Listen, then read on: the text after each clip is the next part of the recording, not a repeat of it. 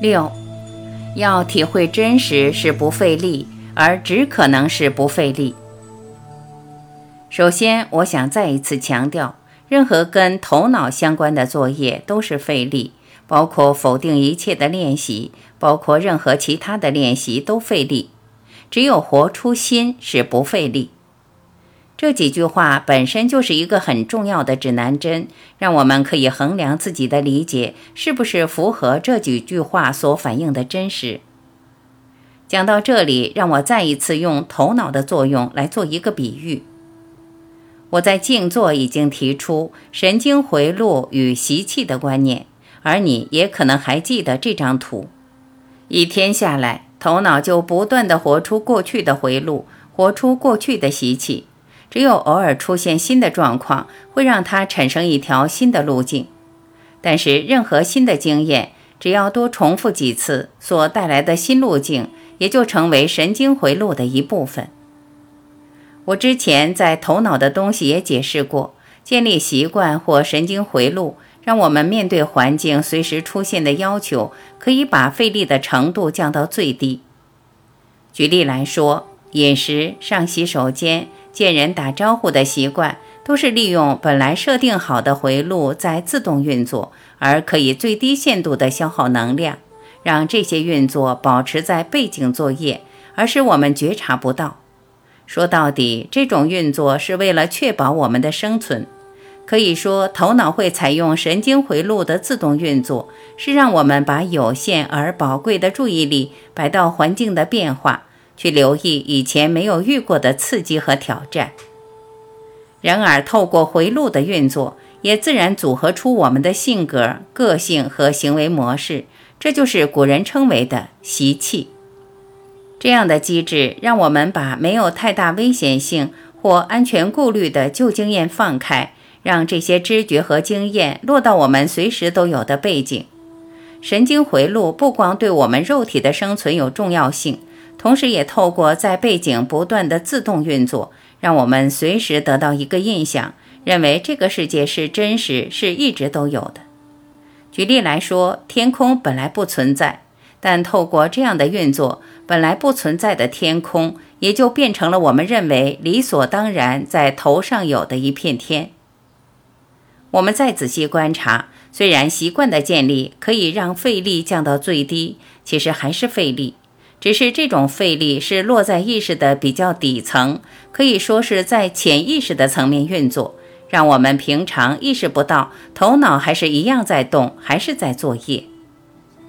我会提出这些观念，是想表达，我们透过现有的回路，这一生已经老早建立一套对真实的理解或看法，也就是我们自己认为的真实。从我们睁眼醒来到入睡前，甚至入睡之后。我们其实都在用同一些既有的神经回路在运作，这种限制是我们通常意识不到的。我们要体会自己，体会到周边离不开既有的神经回路的作用，而这些神经回路本身是被制约的，是透过旧经验转出来的信号所建立的。这些信号储存在脑海的资料库里，头脑随时从里头取出新或旧的数据。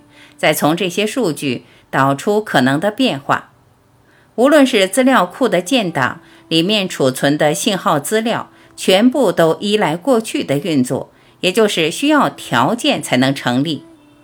这样建立起来的神经回路不可能自己支持自己，自己验证自己，自己完成自己，它无法独立存在。我们个体性的假设或我根。一样离不开这样的机制，无法独立存在。它的存在也需要符合种种条件才有。既然需要依赖条件，它离不开条件的作用，也就可以生，可以死，有作用会消失，是无常的。费力和个体性这两个观念其实和制约分不开。就算我们头脑平时的运作已经把费力的程度或能量的消耗降到最低，但是它只要运作，仍然不可能不费力。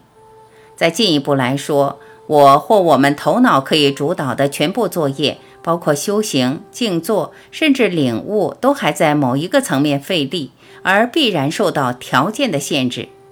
就这样，这些修行的作业本身还是在一个相对的范围运作，而跟绝对所带来的真实一点都不相关。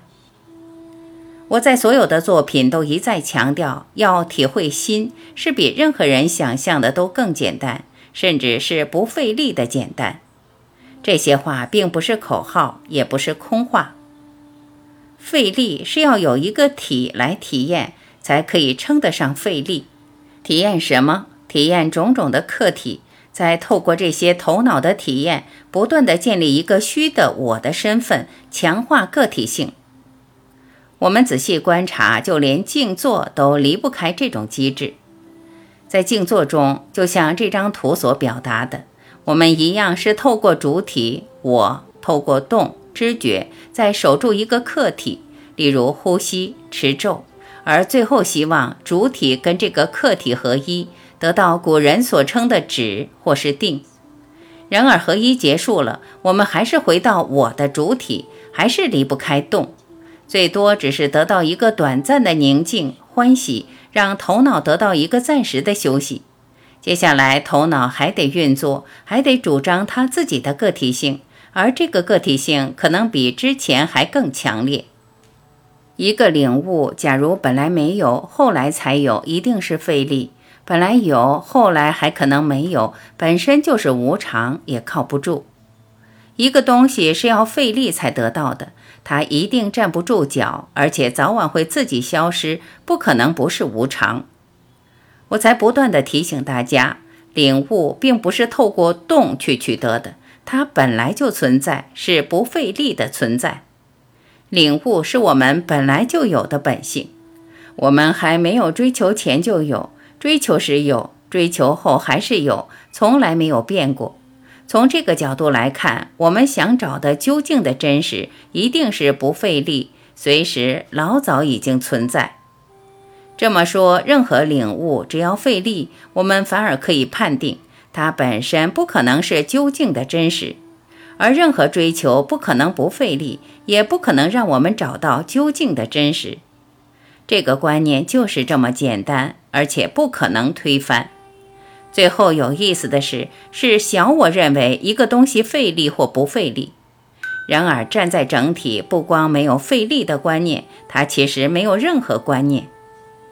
我认为最可惜的是，我们每一个人一面对修行，竟然都会把这么简单的重点给忘记。不止忘记了，还认为必须费力用力，要透过功夫累积成就才能取来，完全忽略了。只要费力，反而让我们的注意力离开了我根，离开了大我，又落到二元对立。对我来说，修行最多只是把我们真正的身份找回来，而这个真正的身份，竟然不是我们现在当做是自己的这个身心。站在这个角度来谈，修行其实才真正和我们的生命点点滴滴相关，甚至它的迫切性是其他事不可能相比的。如果我们非要认为它遥不可及，或甚至和自己不相关，这种想法才是一个大妄想。一般人会认为修行很遥远，和自己的生活不相关。我要再提醒一次，也就是因为我们有我的观念，有一个个体性的存有，认为这个身体是真的。我们不光认为自己就是人这个身份。而且在人间还有一个角色或地位可谈，还可能需要完成重要或有意义的事。可惜的是，几乎所有人都把虚构当作真实，而把真实当作虚幻，一切都颠倒了。这本身还是我们继续被一个虚构的人间，被一个虚构的身份带走。一个人充分把人间看穿，会突然发现过去做什么。做这个或做那个，无论做哪一个，其实没有不同，最多是表面上有差异。对这个社会或某种价值而言，好像还有重不重要的分别。然而站在整体，其实都一样的，一样的不重要，一样的跟真实不相关。过去就好像我们非要从一个其实是虚构的境界，找出一个好像很重大的意义不可。还认为自己扮演着看来很重要的角色，我们从来没有去体会，站在整体，没有一件事是重要，没有一件事是相关，而唯一重要的，最多是把自己真正的身份找回来。然而，我还是要提醒，就连唯一重要的是把自己真正的身份找回来这种话，也还是牵强的比喻。对整体而言，我们找不找回来自己的身份，其实都跟它不相关。走到最后，每个人还是会找回来，只是早晚的问题。可以说，我们现在还在辩论、还在探讨的这些话，全部一样是大妄想。这才是一个比较接近事实的说法。其他再多的话、探讨、追求，还只是在虚幻里打转，最多在虚构的境界建立一套虚的逻辑、虚的系统，而早晚自己会消失。这些话，即使我们都可以接受，而我们也知道，修行走到最后，其实是个不费力的领悟，它是个没有头脑的体验，是不经过头脑的加工和处理，我们才能体会到它。但是，我们随时会忘记这些事实，头脑还是会抓一点东西。从这个角度来谈，我们做参和沉浮。其实还是可以顺着头脑一定要抓点东西的机制来练习。当然，参和沉浮作为一种练习，一开始难免有一点费力，但是我们熟练了，也就可以把费力降到最低。然而，我在这本书更想强调的是，参和沉浮不光是一个练习，它本身就是我们想得到的答案。它不光是过程，它本身就是最终的结果。